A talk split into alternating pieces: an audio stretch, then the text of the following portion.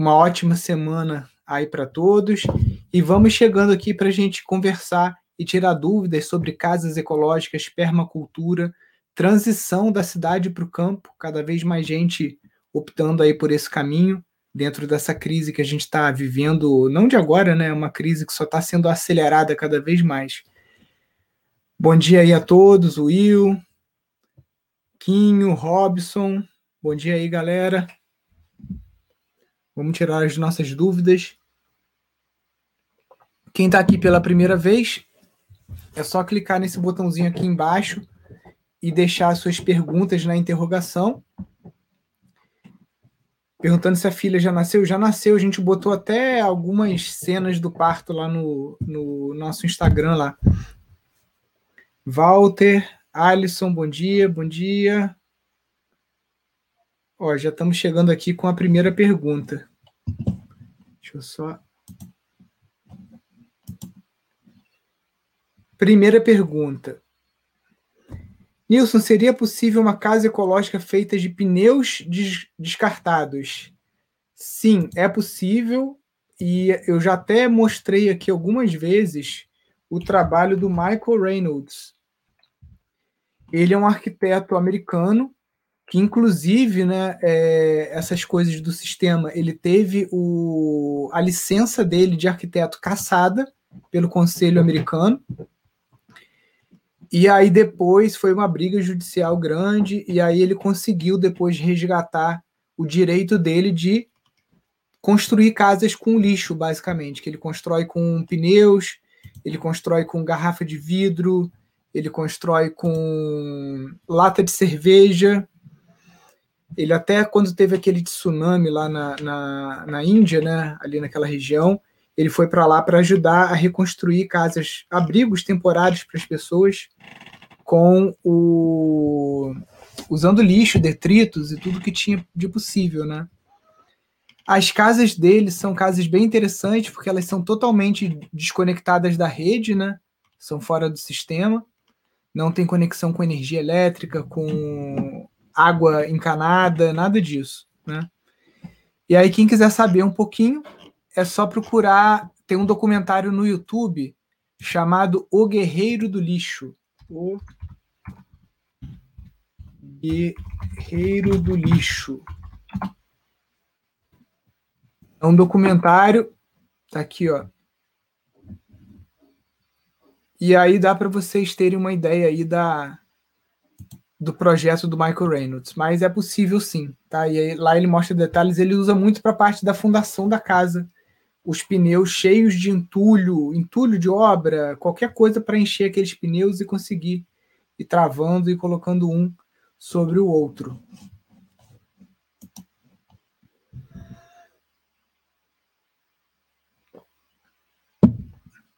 Pessoal, vamos deixando as perguntas aqui embaixo na interrogaçãozinha, ao invés de deixar no comentário, que às vezes no comentário vão entrando as pessoas, o, o texto vai subindo aqui, eu não consigo ver. E pedir um favor para vocês, galera. Clica aqui no botão do aviãozinho aqui e manda para 10 amigos. Tem um botãozinho azul escrito enviar. Manda aí para os 10 primeiros, que provavelmente são as pessoas que você fala mais frequentemente. Manda e depois clica no botão concluir ali embaixo para a gente trazer mais pessoas aqui para essa live para estar tá ouvindo aí esse nosso é, sessão de perguntas e respostas sobre transição da cidade para o campo, que pode ser um assunto que pode interessar seus amigos, construir casas de baixo custo também. Então é um assunto que interessa a todo mundo. Clica aqui no botãozinho aqui do, do aviãozinho e sai mandando para a galera. A Geisa pergunta: Implementação da agrofloresta é sempre feita em área que está destruída? Posso implementar numa área que está com Mata Atlântica? Então, Geisa, aí você tem que ver de acordo com o, o Código Florestal o que, que é permitido nessa área. Por exemplo, se já tem árvores que a gente chama de diâmetro à altura do peito, DAP, acima de 15 centímetros, você não pode suprimir essas árvores. Você pode plantar mais. Ao invés de você fazer uma, uma, uma supressão da mata, se é uma mata mais ralinha, tipo uma capoeira, você pode sim é, engrossar, digamos assim, aquela floresta, aquele fragmento florestal com árvores do seu interesse, frutíferas, coisas assim, e está fazendo uma agrofloresta numa capoeira ou numa, numa floresta que ainda não está muito fechada. Se já tiver toda fechada, aí você não vai conseguir plantar nada, né? Só se você fizer poda drástica. E aí, para fazer esse tipo de poda, você tem que ver se você precisa de alguma autorização, porque aqui em Friburgo, é, mesmo na área urbana, você precisa de autorização da Secretaria de Meio Ambiente para fazer esse tipo de manejo. Show. A Elaine falando que enviou para os amigos engenheiros dela. Legal. Essa, o, o pessoal da engenharia, gente, aqui só uma, um adendo aqui, porque eu tenho muitos amigos engenheiros e arquitetos que antes da pandemia estavam trabalhando de Uber, porque não estavam conseguindo trabalho, ou quando conseguiam trabalho, principalmente o pessoal mais novo, recém-formado, né? É um salário ridículo, tipo R$ 1.500, R$ 2.000 para um engenheiro para arquiteto, né? E aí o cara prefere fazer outra coisa do que, do que ficar se vendendo nesse preço, né? Por quê? Porque o mercado hoje mudou, gente. E a gente vê aqui o tempo todo é, o, os poucos engenheiros arquitetos, escritórios de arquitetura que trabalham com bioconstrução estão escolhendo cliente, escolhe para onde quer ir, escolhe o trabalho que quer fazer, escolhe quanto quer cobrar. Enquanto tem uma outra galera que está aí quase que, que desempregado e passando necessidade, né? Sendo formado. Então fica aí o meu minha sugestão para os profissionais de arquitetura, de construção, é, de engenharia, que mergulhem um pouco mais nesse tema de casas autossuficientes, de casas de baixo custo e de baixo impacto ambiental, porque é isso aí que é o futuro.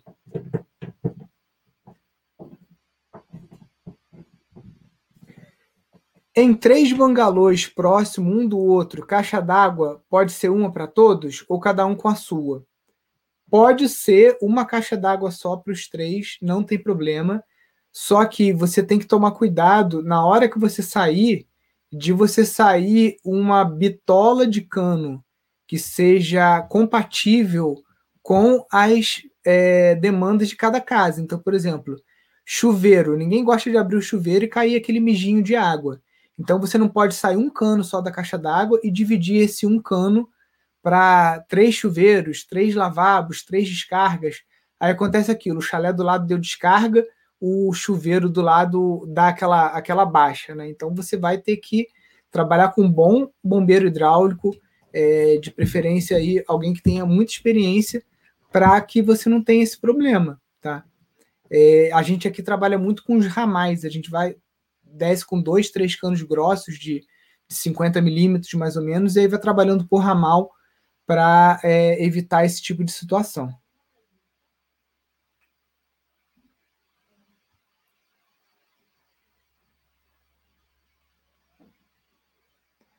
Bom dia. O que diferencia o chorume de biofertilizante no caso da compostagem?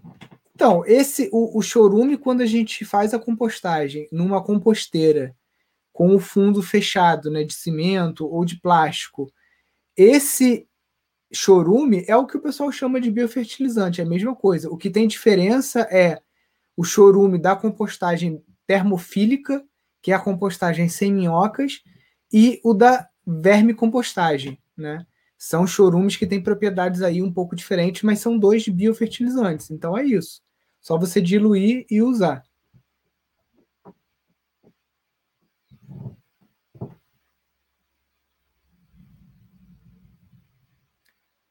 Tem um sítio em Florianópolis. Gostaria de aproveitar a enorme área para fazer uma ecopousada. É, Florianópolis é um, um, um, local que tem muita, muito turismo, né? É uma das principais aptidões aí. E se você conseguir fazer essa tua ecopousada utilizando os princípios da arquitetura ecológica, você pode economizar aí quase que 50% do, do valor que você gastaria, né? É, tanto na construção, fundações, energia elétrica. Ó, o Alisson falando que é arquiteto e está se projetando para ser bioconstrutor. É isso o, o, a galera que eu conheço, arquiteto, que está ganhando dinheiro, tem dois tipos. Ou é aquele cara que meio que tem a bunda para a lua, que acabou conseguindo entrar num métier de clientes extremamente ricos, né, como por exemplo o Duda Porto aqui de Friburgo, ele é um cara que entrou no métier de clientes extremamente ricos e o cara agora só pega cliente milionário, né? Então esse é um tipo de arquiteto que eu conheço que está ganhando dinheiro. Outro tipo de arquiteto que eu conheço que, que, ganha dinheiro é o que toca a obra, né? Que você falou, ah, quero ser bioconstrutor, né? Sou arquiteto, parece que é o contrário, né? Tipo assim, o bioconstrutor ele deveria querer ser arquiteto porque o arquiteto está um grau além, um grau acima, ali na escadinha, né? Só que o arquiteto inteligente, ele está vendo que é o contrário, que o cara que é arquiteto, o próximo degrau para ele galgar é conhecer as técnicas de, de construção e trabalhar com bioconstrução e tocar obra. E daí, gente, não é, não tem que ter aquela é, ambição desenfreada de querer pegar cinco, seis obras ao mesmo tempo, né? Se você pega uma obra e você toca ela e você está ali no canteiro de obra acompanhando, como o Marcelo Bueno, por exemplo, faz, você entrega a obra rápido, você bota uma grana muito maior no bolso do que se você fizesse só o projeto, né? Geralmente, em média, um arquiteto aí está tirando 20%. É, o, o, arquiteto que a gente fala empreiteiro, né? Aquele arquiteto que vai comprar material, que vai realmente tocar a obra.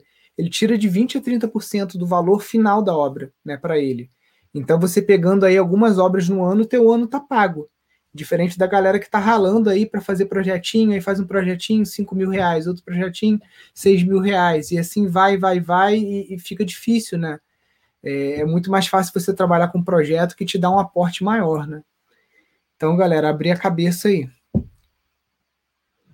Bom dia. Quais seriam as desvantagens de se construir paredes ou fundações com pneu, como o Michael Reynolds faz? Então, Amanda, eu não utilizaria, por exemplo, os pneus na área interna da minha casa. Por quê? Porque eu tenho medo de que aqueles pneus eles exalem algum tipo de composto volátil, alguma coisa que possa é, dar algum problema de saúde para os habitantes ali. Então, eu utilizaria aquilo só na fundação. Então, aquilo vai ficar para fora e debaixo da casa, entendeu? Ou para o lado externo, fazendo tipo um muro de arrimo, alguma coisa assim. Não colocaria dentro de casa. A única desvantagem, creio, creio eu, seja essa. Estou em Tapicirica da Serra, tenho um terreno e queria fazer uma casa sustentável, mas não sei por onde começar. Preciso de alguém que fizesse um sistema de troca, porque não tenho muito recurso financeiro. Eleni.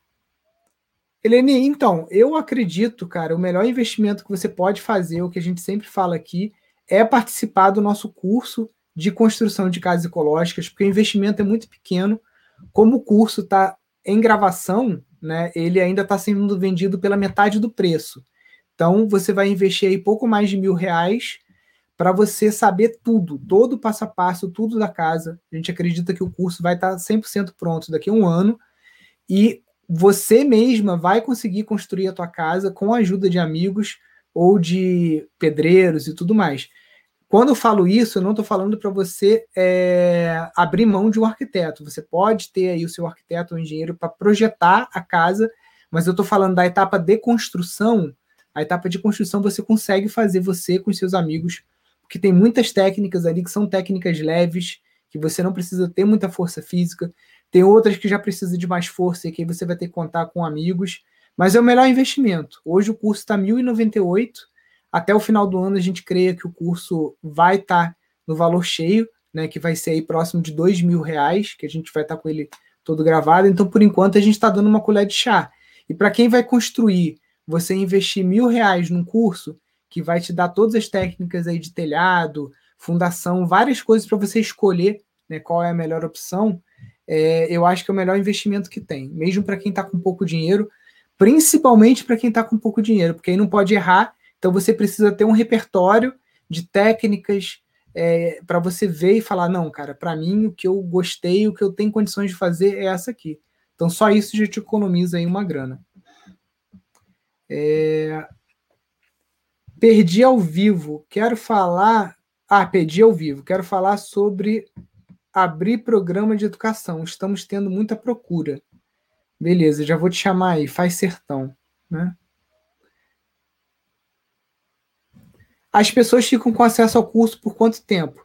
Olha, a gente usa uma plataforma de cursos online chamada Hotmart. A Hotmart, eles é, alegam, né, ou eles vendem que o curso tem acesso vitalício. Então, a priori, você tem acesso para o resto da vida enquanto houver internet, né? Acho que juridicamente você não pode falar acesso vitalício, porque vai que acontece uma tempestade solar e que a internet pare de funcionar e aí, é, sei lá, alguma coisa desse gênero. Mas até para isso, o, essa plataforma é boa porque ela permite que você baixe os vídeos no teu celular ou no teu tablet. Então, se você está num lugar com internet ruim, você vai na cidade, tem uma internet boa, baixa o curso todo no seu celular e você pode assistir depois. Bom, deixa eu chamar o pessoal aqui do Fazenda Sertão aqui.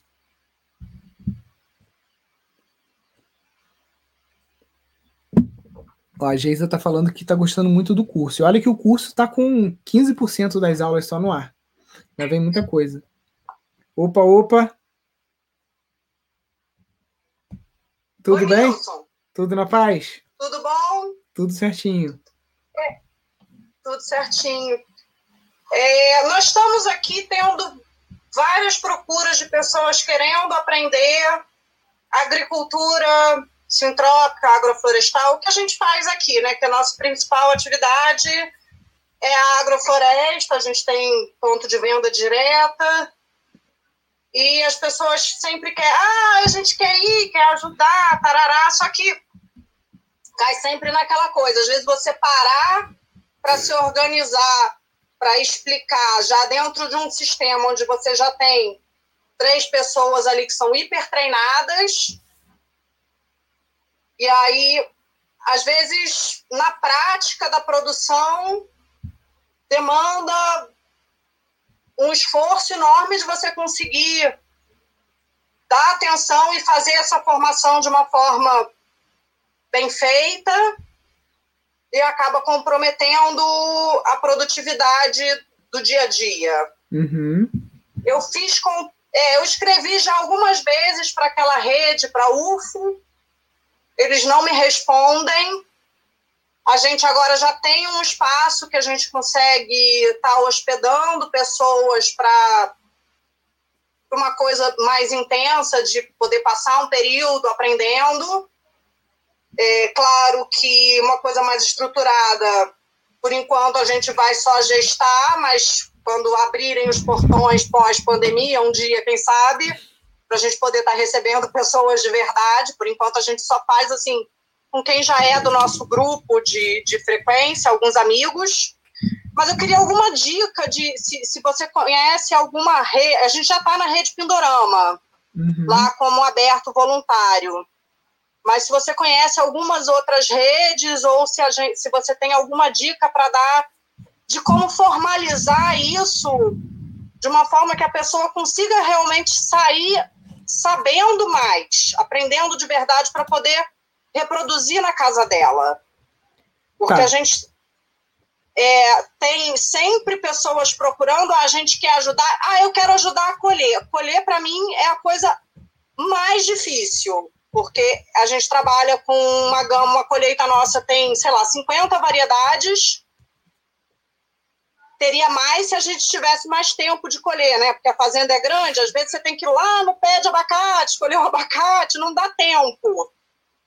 Você sabe como é, né? Sei. fazer a feira, você tem ali dois dias de colheita e fica um monte de coisa para trás, sempre. Mas coisas mais básicas, como plantio, a gente já realiza mutirões mensais, tem sido mutirinho, assim, com duas, três amigas, porque não, não as pessoas é dos dois lados, né? A gente não incentiva muito vir e as pessoas também não querem vir porque está perigoso. Uhum. Mas, enfim, alguma dica nesse sentido de qual o caminho das pedras? É, só um, um, um parênteses, parabéns, tá? Ah, valeu. Pelo, pelo, novo, pelo novo membro da família. Com certeza. A gente está acompanhando aqui as postagens, muito bacana. Maneiro. Vou me esconder aqui num cantinho que a roçadeira tá comendo aqui hoje. Não, mas não tá dando para ouvir, não. Ó, seguinte, tem várias opções aí do que você tá propondo. Primeiro é você fazer como curso mesmo. Curso sábado, domingo, né? Eu sei que é o dia de feira, mas com certeza o curso vai te dar um, um recurso muito maior do que a própria feira, tá? E aí é um curso com início, meio e fim, né? Com uma. Acho que deu uma congelada nela ali. Foi, foi fugir da roçadeira, fugir do roteador também. Vamos ver se ela volta.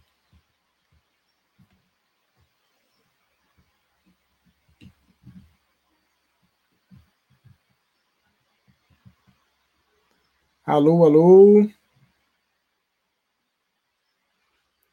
Ó, o pessoal falando que está usando Workaway. E ela caiu. Bom, de qualquer jeito, deixa eu responder aqui, que aí ela vê a, a, a gravação. Deixa eu ver se ela está aqui ainda, mas não, caiu mesmo. Só para o pessoal não ficar sem, sem resposta. Deixa eu ver se ela está aqui. Faz. Não, caiu mesmo. Deixa eu dar um tempinho para ver se ela volta. Vou responder outra pergunta, porque aí se ela voltar eu respondo. Vamos lá. Qual modelo de desidratador solar você indica? Estela, então, depende muito da sua escala. Se é para uso doméstico, se é para um pequeno uso comercial ou para um grande uso comercial. Se for para uma escala doméstica, você mesmo consegue fazer um pequenininho aí, só olhar no YouTube tem vários projetos. Se for para uma escala comercial, semi-comercial, aí já vale a pena, às vezes, você comprar um, por exemplo, do Nicolau, lá da Pleno Sol, ou algum modelo que tenha fabricado no Brasil. E se for para uma escala muito grande, aí é melhor você fazer. Como a gente postou ali no, no feed, né? O pessoal do Matutu lá que fez. Aquele grandão, cara, é, é dificilmente você vai conseguir comprar um negócio daquele. Então você fazer acaba sendo muito mais fácil. E não é uma construção complicada, não tem que, não tem que ser um expert para fazer. É bem tranquilo. Ó, finalmente estou no 008. Vai dizer, hein? Vamos lá. Aquela estrutura curva de telhado feita de tijolo baiano já está no curso de construção? Não, ainda não. A gente está acabando o processo de construir a abóboda catenária é, e aí a gente, acabando de construir, a gente vai impermeabilizar ela por cima, tá? E aí sim vai juntar essas gravações todas e a gente vai explicar o processo. Então essa aula, provavelmente ela vai entrar no curso depois das aulas do Bueno, né? Porque agora o que está na fila lá de edição são as aulas da Casa Gaia, né? Aquela casa de eucalipto e placa ecológica. Então provavelmente vai entrar do Bueno e depois vai entrar essa do da, da abóboda. Até porque a gente está discutindo aqui qual tipo de permeabilização que a gente vai usar, porque tem duas possibilidades. Uma delas é o calfitice, que eu já mostrei algumas é, fotos aqui do uma casa de uma obra Luiz Carlos Rios, que é um arquiteto colombiano que a gente trouxe aqui no ano de 2016. Deixa eu ver se eu acho aqui. Aqui. Peraí. Que é essa técnica aqui, né? Que você utiliza uma massa que é feita com terra vermelha, terra de barranco, cal, fibra de sisal e cimento, né? Então a gente está vendo se usa isso aqui nessa abóboda, porque a gente vai fazer duas abóbodas, né? A gente vai fazer é, essa abóbada de tijolo baiano que vocês estão vendo na Cronos, e na Cairóis a gente vai ter uma abóbada de adobe, que é o tijolo de terra crua. O tijolo baiano, ele até consegue pegar chuva, ele não vai desmanchar imediatamente. Já o tijolo de adobe, se ele ficar pegando chuva, ele desmancha quase que imediato, né? Então a gente está estudando aqui para ver quais técnicas a gente vai usar, mas podem ficar tranquilos que tudo vai ser bem explicadinho para vocês.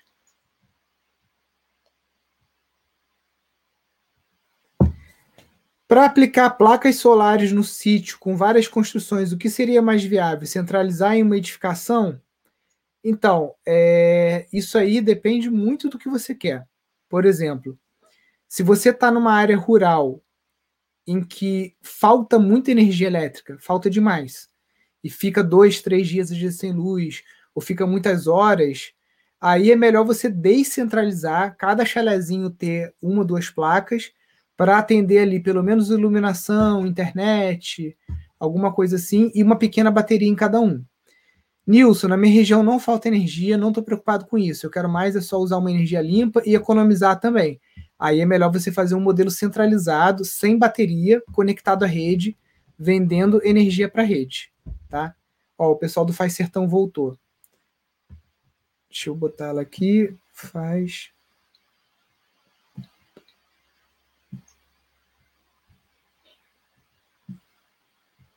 Show. Deixa eu convidá-la de volta aqui para a gente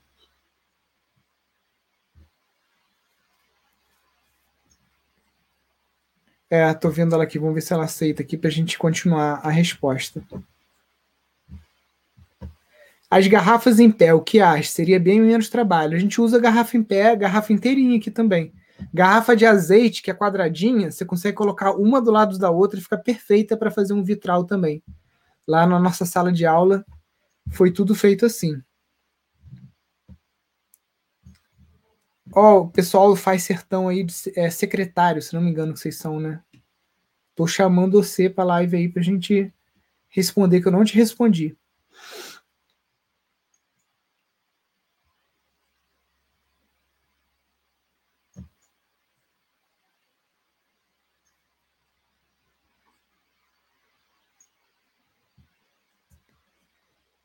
Quero fazer uma casa de boneca de pau a pique. Preciso de um projeto. Ou faço na doideira. Então, uma casa de, de boneca, cara, dá para fazer na. Lógico, não é na doideira, porque você não cai em cima das crianças lá. E aí é um problema, né? Ó, vou te chamar de novo. E, então você você dá uma, dá uma estudada para não fazer errado, né? Mas é bem menos bem menos complicado do que você fazer uma casa grande, que muitas vezes você vai precisar de andaime, né? Ah, então tá, que você está no computador, não está entrando, então responder que você está na escuta. Beleza, então. É... Só esqueci seu nome, mas eu lembro que você é lá de, secretário, né? Então, você tem duas opções. É, eu estava falando na hora que caiu a sua conexão do curso de agrofloresta. Você pode chamar um professor um final de semana é, ou tipo sexta, sábado e domingo, dá para aprofundar bastante nas técnicas de agricultura sintrópica. Então você pode fazer isso, né, através. Não, já consegui entrar, já consegui, botei de volta no celular. Ah, então tá. Eu achei que o computador ia dar mais sintonia com a internet, mas Tá tudo a mesma coisa, né? Acho que ele não tem mais limitado Show. Então, então é o seguinte, no o curso de agroecologia, né, você pode fazer no final de semana e aí não atrapalha a tua produção porque você vai estar tá trabalhando só dois dias. Você reúne um grupo grande de pessoas, 10 pessoas, 15 pessoas, como a gente fez agora no Rio Grande do Norte, lá na Estação Semente, que é o Instituto Aflorar. Esse é um, um, uma forma de você conseguir. Reúne um grupo só, num, numa data específica, e aí você concentra energia atendendo ali. Outra opção, um programa de aprendizes, que é uma coisa que a gente faz aqui. São, é. são duas é semanas. É, são duas semanas, começa todo mundo junto e termina todo mundo junto. Então você sabe que você vai estar tá ferrado, mas só duas semanas. E com isso também você consegue programar, por exemplo, numa época que você está é, fazendo plantio das manivas, ou que você está fazendo um plantio de inhame, alguma tarefa que é de grande área, que você precisa de, de muito braço, você pode estar concentrando o teu programa de aprendizes nessa época. Outra coisa mais esporádica que vai te dar trabalho, porque acaba dispersando essa energia que você falou dos funcionários, da galera que participa, mas que dá uma grana. É o Airbnb Experience, né? Que se perguntou, ah, uma rede. A maior rede que tem. É, isso a gente tá já é. com o Airbnb Experience. É a maior rede que a tem. Gente, né? Eu já abri, consegui abrir um programa, o, é, mas aí é um passeio só. Uhum. É, três horas a pessoa vem, a gente faz o roteiro, mostra os sistemas, porque a gente tem várias áreas com diferentes idades, fala sobre os consórcios. Uhum. E valeu. Sim. É, foi um primeiro, porque o, o Airbnb, ele, eu já tinha feito outros programas, propostas elas foram recusadas. Aí eu fiz essa assim muito enxuta. Aí passou.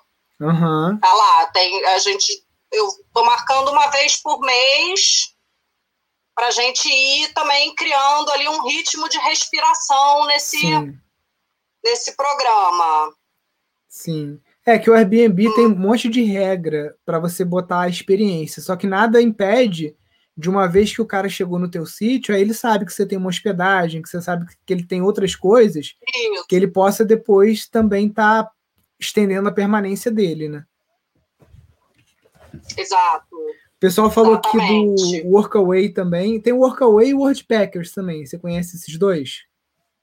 Não, não, deixa eu notar. Workaway e Expectors. Não, Wordpackers. Foi tipo. Wordpackers, tipo mochileiros. Deixa eu anotar aqui, ó. Ah. Tô escrevendo. Ih, peraí, que eu escrevi errado. Botei aqui no, no comentário. Wordpackers. Tá. Vou olhar. Tem, tem Agora, um... deixa eu te perguntar uma outra coisa, Nilson. Uhum. A gente tá. Eu tô, eu tô matriculada no curso de bioconstrução. Uhum. E tem essa vizinha nossa, que é amiga, que é a Diana, que está no Vivendo Fora do Sistema. Uhum. Então a gente está assistindo as aulas da bioconstrução juntas. Fez tipo um grupo de estudo nosso. Uhum, eu salvo no no, mas o, esse Hot, é, Hotmart você só consegue salvar no celular, né?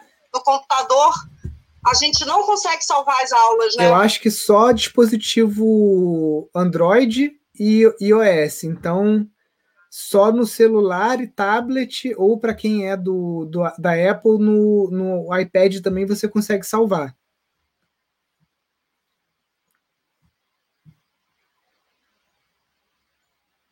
É, é...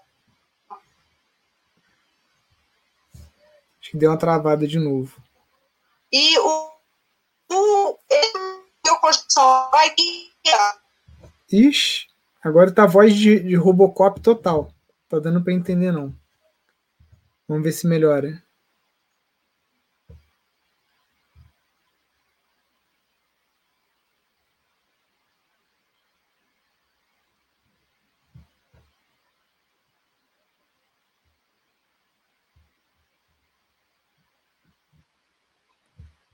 Opa, agora voltou. Não... Voltei. Diga lá. A internet aqui é vagalume, sabe? Ela vai, volta, vai.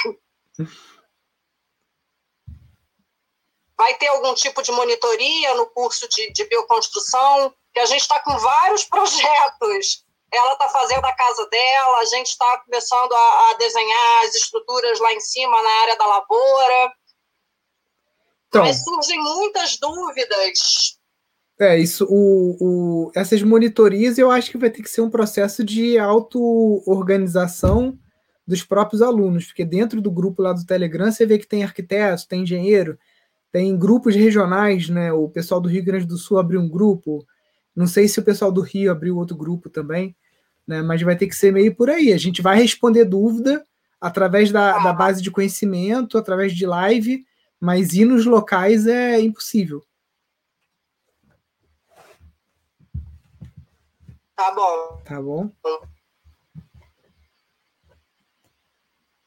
Ó, o vagalume aí de novo.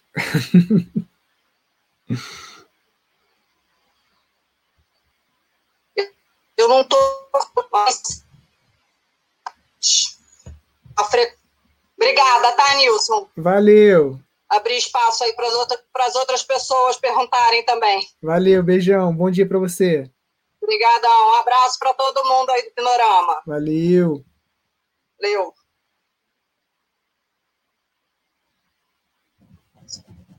Aí eu acho que você que tem que clicar em alguma coisa aí para fechar. Eu não... Sou eu que tenho que. É, eu acho que eu não consigo eu tirar, não. Eu vou fechar. Vou Tá bom.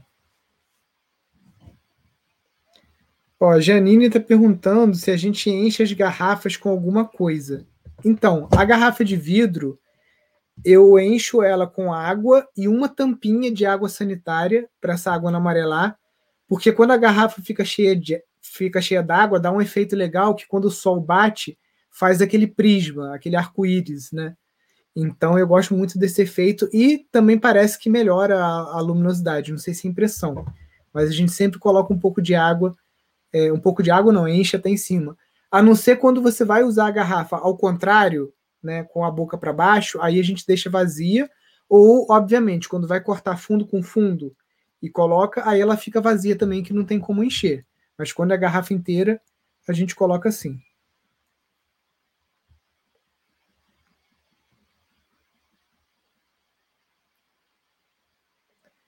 Como impermeabilizar a leira para evitar a contaminação do solo pelo chorume na compostagem laminar?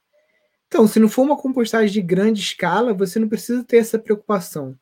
Isso aí seria se você fizer sempre no mesmo lugar, sempre em grande volume, ainda mais a compostagem laminar, né, que é bem espaçada. Então, não acredito que tenha esse problema. Eu vou pedir para você fazer essa pergunta lá no grupo do Telegram lá. Vou pedir para o Felipe responder, que é o professor do curso de compostagem, né, da aula de compostagem é, para ver a opinião dele, mas eu acredito que não tenha que ter essa preocupação, não.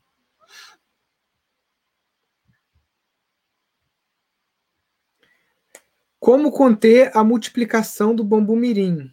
Só cortá-los não adianta, não adianta. Tem que cortar, tem que arrancar raiz. É, muitas vezes, se tiver muito agressivo, muito descontrolado, você vai ter que contratar uma reta escavadeira para vir com aquela pá é, raspando o chão, tá?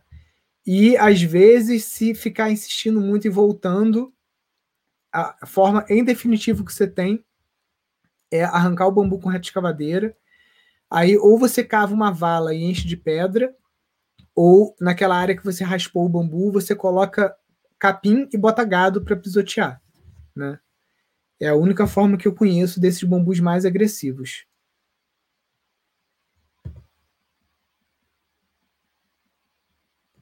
Ó, a Marli tá cuidando de casa e tá ouvindo a nossa live aí. Valeu, Marli. Tudo de bom para você e boa semana.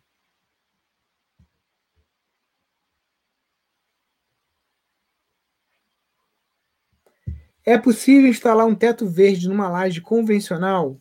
A pergunta que é feita todos os dias. Então, para você é, avaliar isso, se você me perguntou se é possível, sim, é possível. É possível fazer na sua laje? Não sei. Aí você tem que mandar um engenheiro avaliar. Porque tem casas que são construídas com um superdimensionamento das estruturas para que depois aquela laje dê espaço para um segundo andar. Então, se é uma casa que a laje, que foi tudo projetado para você ter um segundo andar, pode ser que seja possível sim você ter um teto verde. Se não, aí talvez não. Você tem que fazer um teto verde de muito baixo peso, né? E aí só quem vai poder te orientar com relação a isso é um engenheiro. E aí ele vai te perguntar quanto peso é o teto verde. Um teto verde leve, a gente tem conseguido fazer com 60 quilos por metro quadrado. O teto verde normal, né, se for fazer com camada grossa e tudo mais, que eu não aconselho muito, o pessoal tem chegado aí a 100 quilos, de 100 a 150 quilos por metro quadrado, saturado de água, tá? Então essas informações que você tem que ver o, com o engenheiro. Assistiu o, o vídeo do parto da sua filha, que coragem. Então, na verdade, Felipe, o parto, parto mesmo, a gente ainda não postou. A gente está na dúvida aqui se posta ou não. A hora que ela realmente sai do, do expulsivo. Vamos ver aí. Está refletindo aqui se vai beneficiar as pessoas ou não. É, existe uma solução com bom custo e benefício para tapume de obra?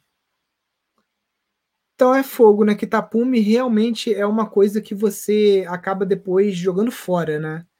O que eu vejo o pessoal utilizar, que é uma coisa que você tem como reaproveitar, não estou falando que é ecológico, mas que pelo menos você vai ter como reaproveitar, são aquelas telhas de zinco, né? Porque a telha de zinco depois você pode desaparafusar, desaparafusar elas e elas darem é, serem utilizadas em algum tipo de galpão, estacionamento, alguma coisa, né? Então não sei se é essa a sua dúvida.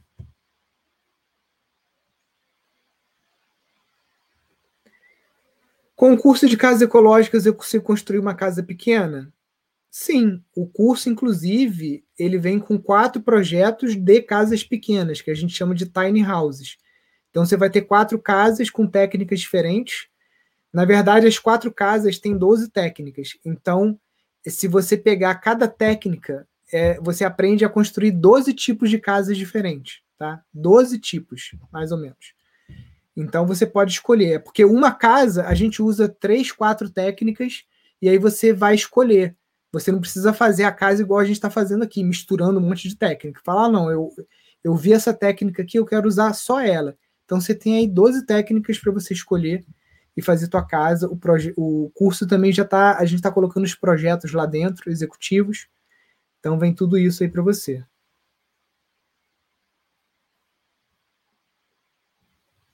Como cultivar o bambu sem o risco dele se alastrar?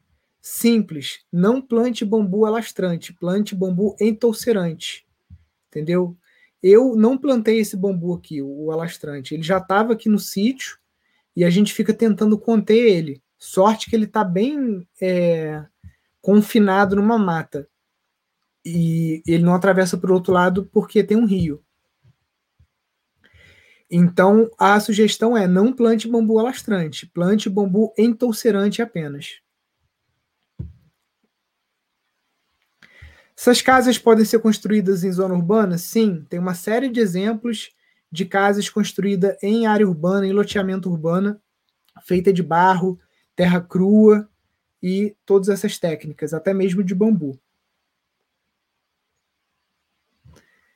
Quais os primeiros passos para quem quer produzir bambu?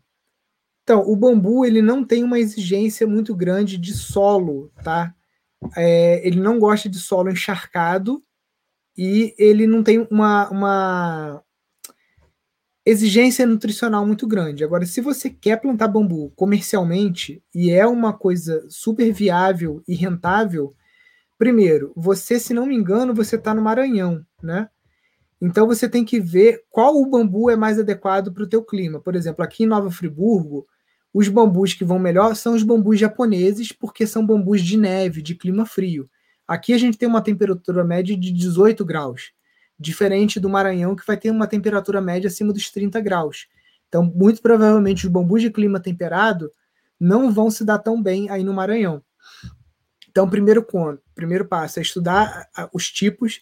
Segundo, é buscar boas mudas. Então, se você chegou à conclusão de que o melhor bambu para plantar aí é o Guadua angustifolia, que é um bambu amazônico, ou algum bambu indiano, por exemplo, bambusa, é, tudoides, ou o, o próprio Dendrocalamus giganteus, o Dendrocalamus asper, que é um bambu indiano também.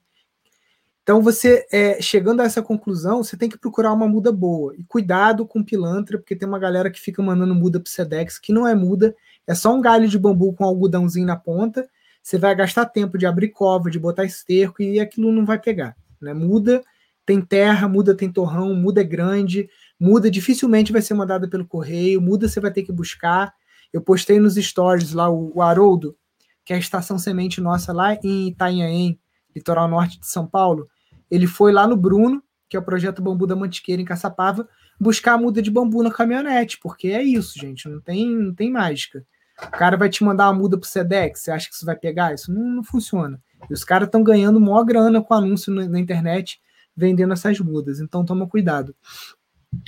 É, se eu, eu, eu não, não sou um profundo conhecedor de bambu, eu estudo bambu.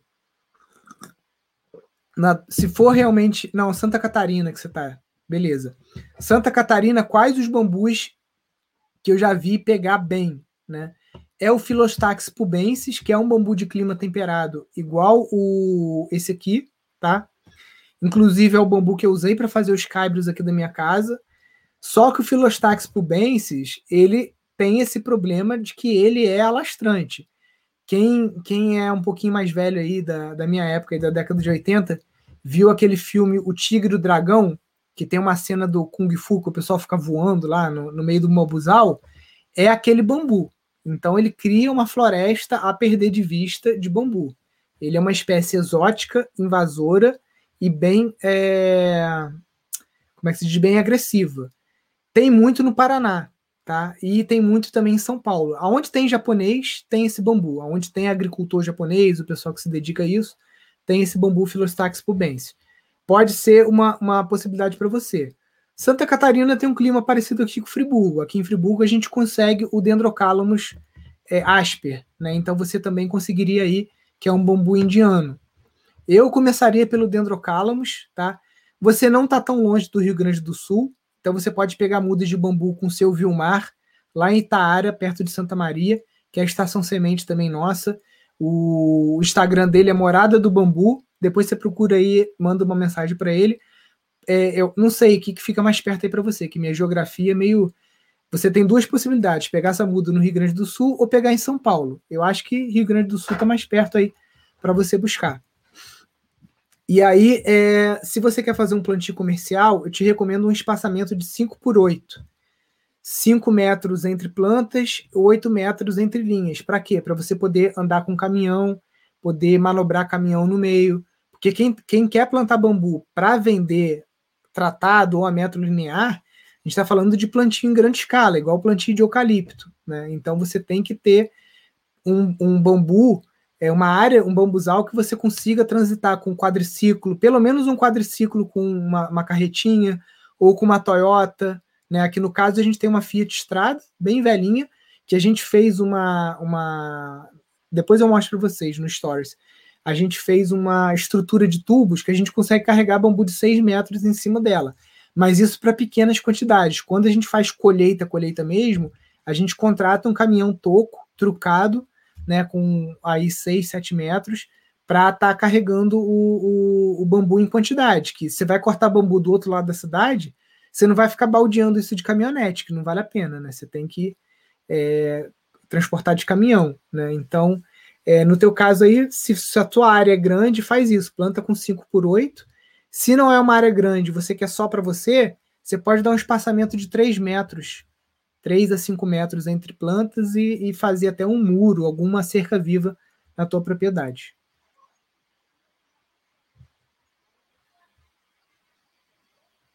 Bambu gigante é alastrante? Então, a gente tem duas espécies de bambu, tem três espécies de bambu gigante. A gente tem um bambu gigante entoucerante, a gente tem um bambu gigante semi-alastrante e a gente tem um bambu gigante alastrante, tá? Bambu gigante entulcerante é a família Dendrocalamus, que é originário da Índia. Bambu semi-alastrante é o guadua, que é a origem da Amazônia, também gigante. E o alastrante é o japonês, família Filostax. Então a gente tem essas três. Lógico, a gente tem mais de 1.500 espécies de bambu, famílias e tudo mais. Só que no Brasil são 237. Eu estou falando das principais que têm mais utilidade para construção que é o nosso interesse aqui da, na nossa live, né? Mudas de bambu para o Rio, Teresópolis, qual o tipo indicado e onde eu compro? Então, para cá eu recomendo o Dendrocalamus, né? Teresópolis é bem parecido com Friburgo. A gente está com um monte de muda aqui para vender para o pessoal de perto, só que tem uma caixa de abelha do lado que a gente ainda não conseguiu tirar. Então, por isso que a gente está sem muda aqui. Mas a gente vai começar a incentivar o pessoal aqui do lado também a fazer muda o pessoal da cooperativa, né? Eu acho que o pessoal da cooperativa tem. Dá uma acessa aí no Instagram, Belo Bambu, que é o Alberto, que é o responsável, um dos responsáveis pela cooperativa aqui do lado de bambu. Vê com eles se eles ainda têm muda lá, que aí é mais fácil de estar comprando com eles. Essa live fica gravada? Sim, fica gravada aqui no Instagram e também no YouTube.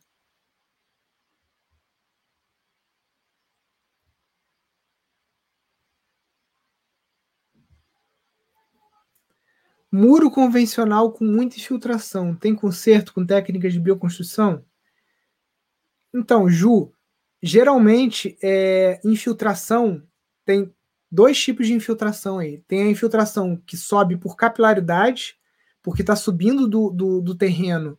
E como a fundação às vezes é de, a fundação de concreto, ela puxa umidade. E aí ela encontra o tijolo, tudo poroso, tudo com capilar, essa umidade vai subindo. Outro tipo de infiltração que pode ter é se é, é, é, muro geminado, que entra água e essa água fica escorrendo do lado, né? Porque a outra parede é do vizinho e não está bem isolada. Pode ser assim também, que está acontecendo, ou pode ser chuva de vento. Então, com bioconstrução, não sei se teria muita, muita solução. Aí quase que tem que ir para o método convencional mesmo de alguma manta asfáltica. Você tem que estudar o que está causando a infiltração. Se você conseguir me falar o que está causando, aí a gente volta aqui tenta achar uma solução de menos impacto e menos custo também. Onde a gente aprende a tirar muda de bambu gigante? Então, se você botar no Google como fazer muda de bambu Globo Rural, vai cair numa reportagem que eles gravaram aqui e eu ensino a fazer a muda do bambu verde e amarelo. É do mesmo jeito. Mesmo jeito que eu falo ali do, do bambu verde e amarelo, é que você faz do bambu gigante. Só que o bambu gigante ele tem uma diferença. Além de você conseguir fazer muda com essa, esses pedacinhos de como que tem uma gema dourada do lado, você consegue fazer com a ponta do bambu. Aquela ponta que está lá em cima, ela cria uns, umas espécies de joelhos que a gente chama de rizoma aéreo. E esses joelhos, quando você corta e coloca num banco de areia molhado, eles têm uma tendência a também darem ótimas mudas. É por capilaridade, por baixo, né? Aí é complicado, cara, porque capilaridade a gente só corta usando pedra. Então você quase que teria que desmanchar o muro e fazer é, ele sobre pedra, né? Porque o muro, muro de pedra ele não puxa umidade.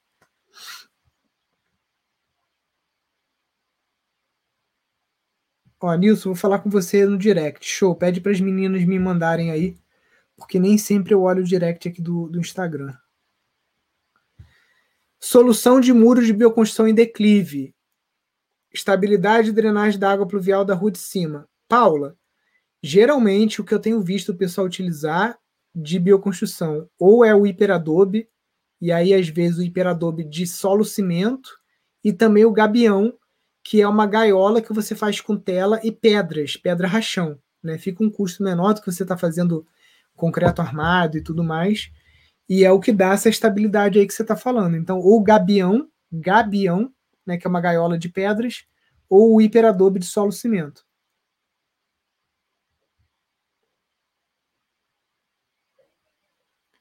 Quais são as ecovilas na região serrana? Então, aqui na região serrana, que eu conheça, só tem uma, que é a Ecovila El Nagual, que é na Serra dos Órgãos ali, né? E o acesso é por Santo Aleixo. E é, é mais uma ecovila de aluguel, não é uma ecovila que são várias famílias e tudo mais, né? É, deixa eu ver se estou me lembrando de mais alguma. Que aqui na região serrana tem alguns institutos de permacultura e bioconstrução. Tem o Pindorama, tem o Tibá, tem o Instituto Araticum, tem a Eco Caminhos, né? Agora, nenhuma delas, dentro da minha concepção de ecovila, nenhuma delas eu classificaria como ecovila.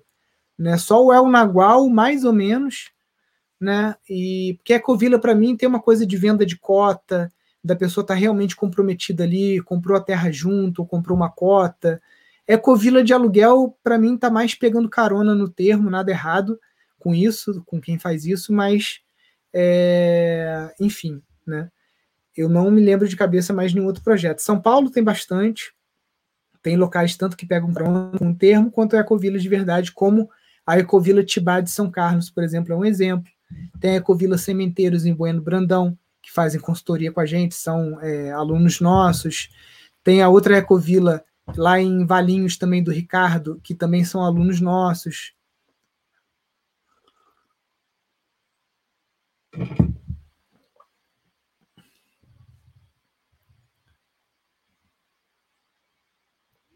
Gostaria de extinguir uma fossa convencional. Como posso fazer isso ecologicamente?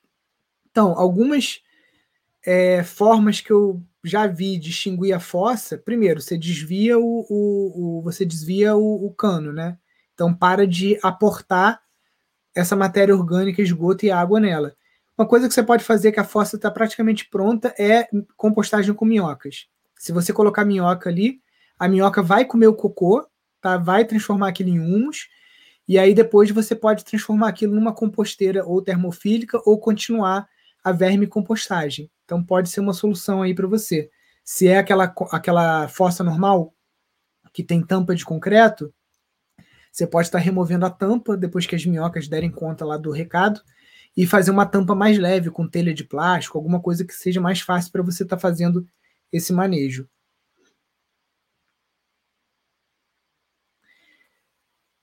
Aqui em São Paulo, tem como fazer permacultura em comunidades carentes?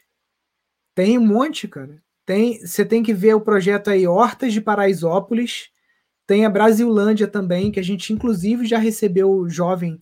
É, a gente, o, o Instituto Pindorama faz parte de um coletivo chamado Permaperifa, tá? Que é a permacultura na periferia de São Paulo. Eu dava curso lá em São Paulo e tudo. Agora, com esse negócio da pandemia, tá tudo online, né?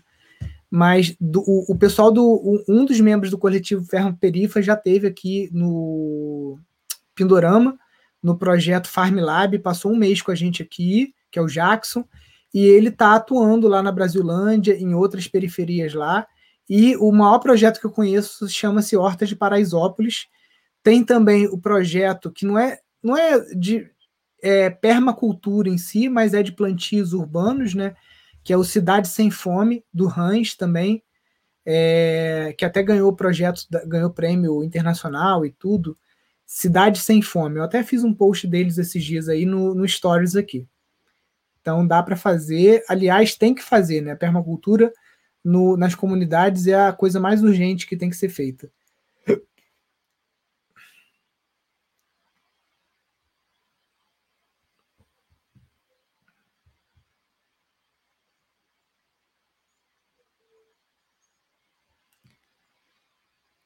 Vocês usam só bambu? Eu não entendi a pergunta, mas aqui para construção a gente usa bambu, barro, pedra, palha, vários materiais. Então, não tenho telefone de ninguém, Ricardo. Você tem que procurar aqui pelo Instagram. É Cidade Sem Fome. Aí e o, o, você consegue falar pelo direct. E o Horta de Paraisópolis eu não consegui achar o contato também. Eu achei várias matérias de blog, mas não consegui achar nenhum contato.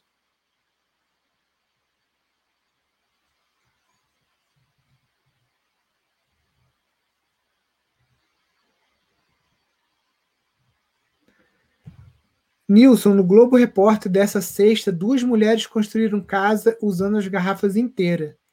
Então, Zezé, eu não vi o Globo Repórter, vou até procurar aqui depois no YouTube para ver. Mas tem duas formas de você construir com garrafa PET. Tem gente que enche ela de areia ou de saco, saco plástico, vai pilando com um cabo de vassoura e faz disso um tijolo e usa essa garrafa deitada. Ou você pode fazer com a garrafa em pé também, mas aí você precisa de massa para assentar. Isso, a Flávia está fazendo a nossa ata aqui da, da live, ó. Cidade Sem Fome e Horta de Paraisópolis.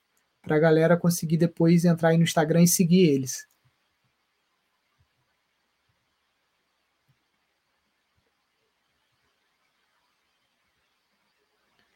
Construção de adobe no terreno de lajedo. Nivelamento de pedra. Precisa de cimento na argamassa? Humberto, eu já construí aqui é, o assentamento de pedra sem cimento, tá? Só com barro, areia e esterco. É possível sim você fazer sem cimento, inclusive era assim que era feito antigamente.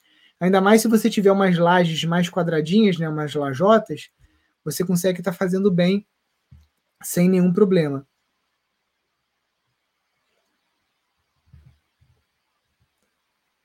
Dica para nivelar bem no momento de fazer a fundação com pedra e massa.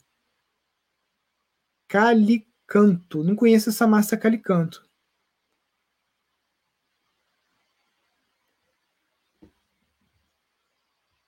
Vamos lá.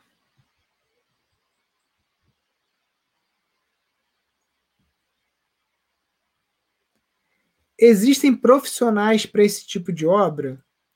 Lúcia, o que, que a gente recomenda? Existem profissionais? Existem. Para quem que eles estão, estão trabalhando? Para os ricos. Tá? Por exemplo, o Marcos Ninguém, lá da Telcale Arquitetura, né, parceiro, um nosso amigo.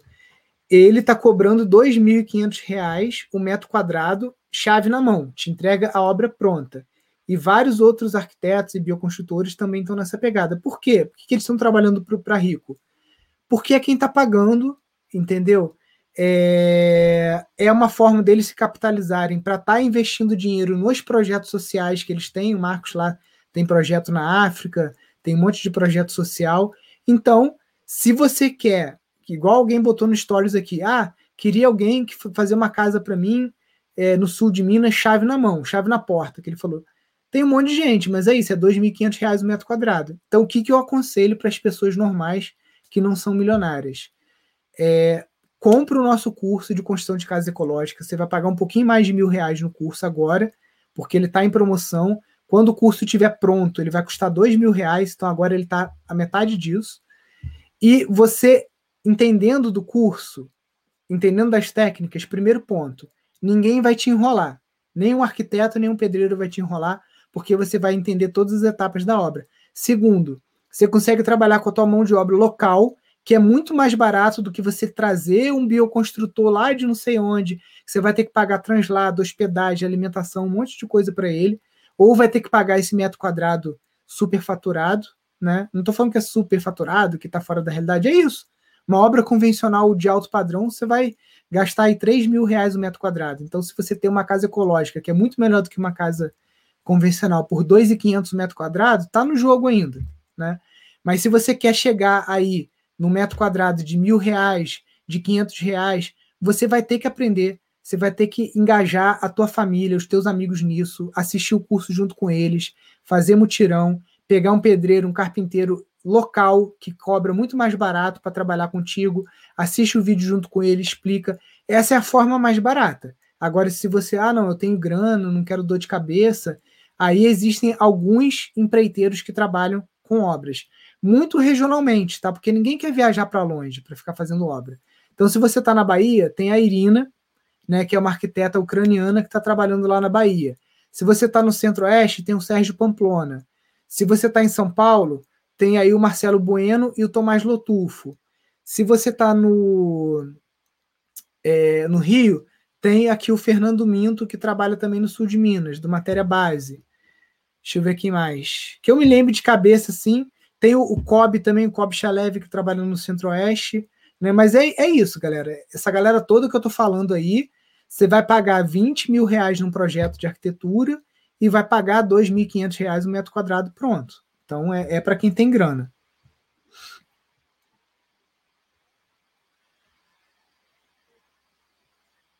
Ó, Paraisópolis eu já conheço, quero conhecer o Cidade Sem Fome. Cidade Sem Fome, eles, eles fazem muita horta embaixo de linha de transmissão, aquelas torres. Entendeu? Aproveita aquelas áreas ali, que são áreas não edificantes.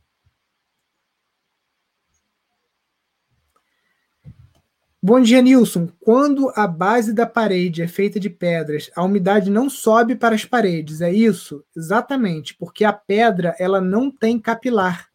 Então, quando você faz uma fundação de pedra, você está evitando que essa, essa umidade suba, tá?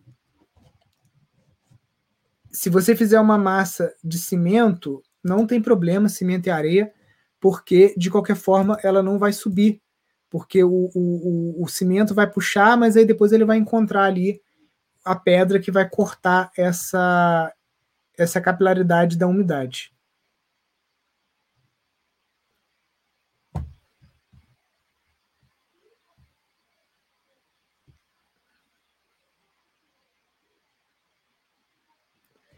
Qual a diferença de instituto para empresa? Quero aplicar as técnicas de permacultura urbana aqui. Rômulo, vamos lá. Talvez você tenha que ter os dois, tá? É, qual a vantagem de você ter um instituto? Instituto, na verdade, é apenas um nome fantasia. Juridicamente, um instituto é uma associação sem fins lucrativos.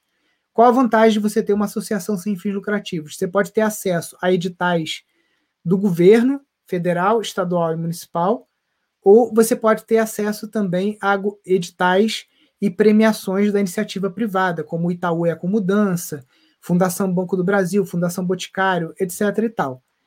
É, e você, é, você pode emitir nota de serviço dessa tua associação sem fins lucrativos. Ah, montei um sistema de captação de água de chuva. Você pode emitir uma nota fiscal de serviço, pagando ISS, tudo direitinho, como uma associação. Qual é só o único restrito, a única restrição da associação? Você pode ter um salário nessa associação, mas se no final do ano você fez um monte de obra, bombou, e você terminou o ano com um caixa de 200 mil reais, você não pode pegar esse dinheiro e realizar lucro como sócio da empresa, entendeu? Se o teu salário é 5 mil, você vai tirar 5 mil por mês toda a vida e acabou. Você não tem como realizar lucro. Aquele caixa da, da associação, você pode investir numa sede, você pode investir num veículo próprio para associação, a associação pode pagar um curso para você, isso tudo pode acontecer, mas você não pode distribuir lucro entre os sócios. Então, eu acho mais vantajoso você trabalhar com associação por conta dos editais, você pode ter acesso, e por conta da isenção fiscal também que você tem, que é a mesma isenção fiscal, por exemplo, que uma igreja tem.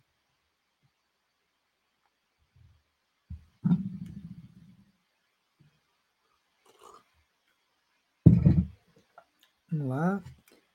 Pessoal, última pergunta para a gente fechar.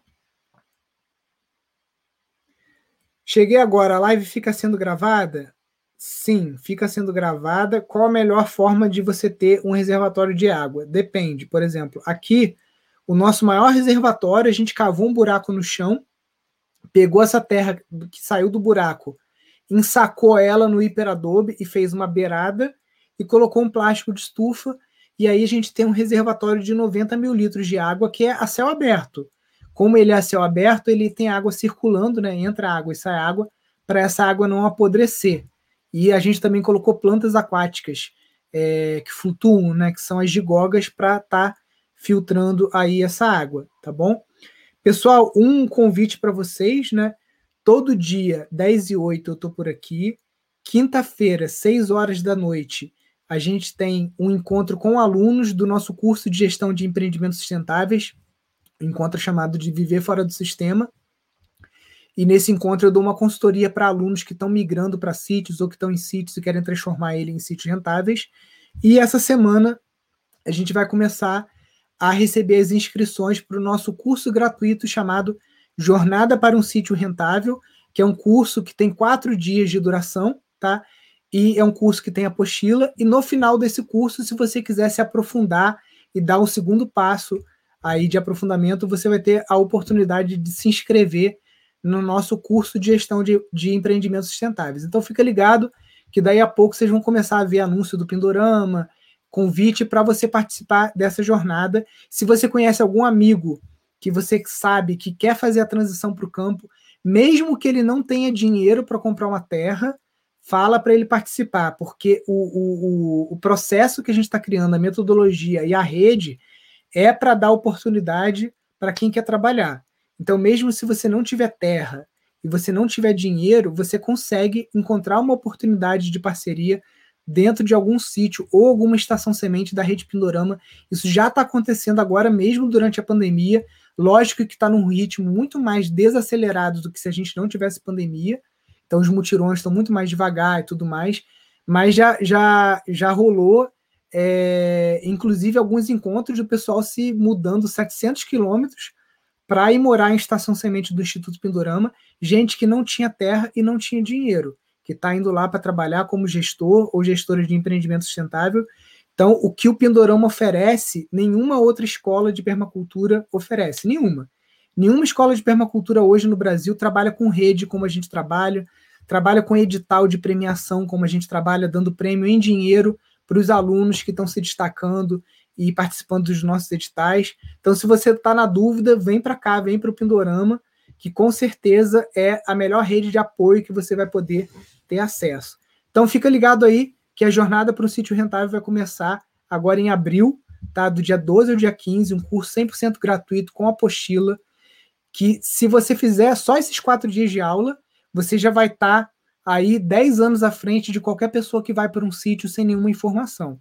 E se você optar por participar do curso de gestão de empreendimentos sustentáveis, aí, cara, o céu é o limite. A gente vai estar tá preparando aqui também vários depoimentos e entrevista com alunos para vocês verem a diferença que faz você se comprometer, né, de fazer um curso desse, de estudar, se aprofundar e de fazer parte de uma rede. Show, pessoal? Então, até amanhã. Amanhã, 10 e 8, estamos por aqui. Fiquem com Deus. Fica gravado aqui no IGTV, fica gravado no YouTube e fica lá no Spotify também, para quem prefere ouvir como podcast, tá bom? Porque às vezes você está trabalhando, não quer ficar vendo o celular, bota o podcast para ouvir. Tá lá no Spotify, no Apple Podcasts, no é, SoundCloud, todas as distribuidoras de podcasts a gente tem lá tanto os encontros de quinta-feira, que é muito interessante, são aulas interessantíssimas de como você transformar um sítio, como esses encontros aqui também do Instagram. Falou, pessoal. Fiquem com Deus. Até amanhã. Valeu. Tchau, tchau.